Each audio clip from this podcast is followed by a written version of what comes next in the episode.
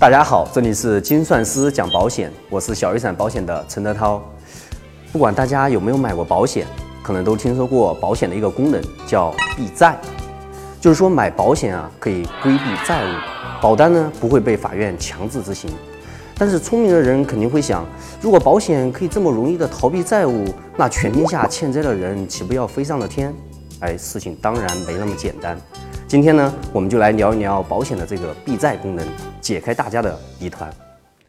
小雨伞保险做简单透明的保险，更多精彩内容尽在小雨伞保险公众号。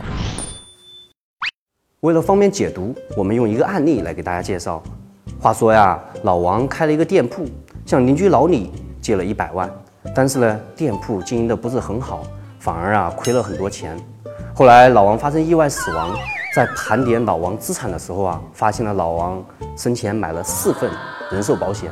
第一份呢是老王作为投保人给家人买了一份人寿保险，被保险人和受益人都是家人。另外三份呢是老王给自己买的人寿保险，被保险人都是自己。三份中呢一份是没有指定受益人，也就是法定受益人；一份呢是指定老婆为受益人，一份呢是指定父母和孩子为受益人。那么老王的这几份保单，哪一份需要偿还老李一百万的债务呢？我们先来看第一份，第一份的保单呢是老王给家人买的，投保人是老王。在保险事故发生之前呢，实际上这份保单是老王自己个人的财产，因此啊，老王身故之后啊，这份财产就算为遗产。作为遗产呢，当然是要偿还债务。在实际操作中啊，一般是对这份保单进行退保，然后用现金价值偿还债务。我们再来看另外三份，投保人及被保险人都是老王，但是呢，受益人不一样，分别是未指定受益人，受益人为老婆，受益人为父母和孩子。老王身故之后啊，保险公司会分别赔偿一笔保险金，受益人的不同，直接影响到这笔钱的归属。我们先说没有指定受益人的情况，没有指定受益人呢，就是我们常说的法定受益，也就是说，将赔偿的保险金作为老王的遗产。然后按照继承的方式处理，那么作为遗产也就需要用来偿还债务。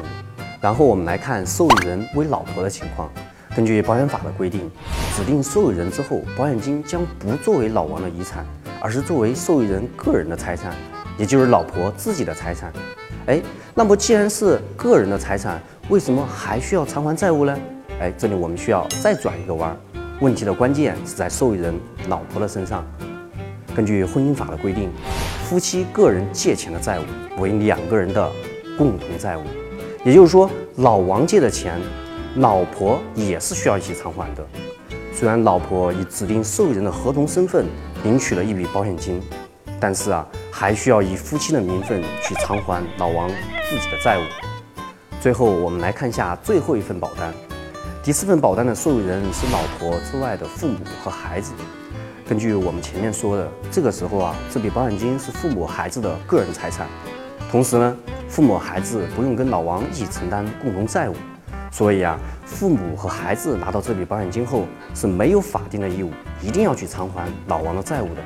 也就是说，这样就能够起到保险避债的功能。当然，这里面需要提醒的是，如果是恶意转移资产、逃避债务，根据目前司法实践的情况啊，债务人是可以。追偿的。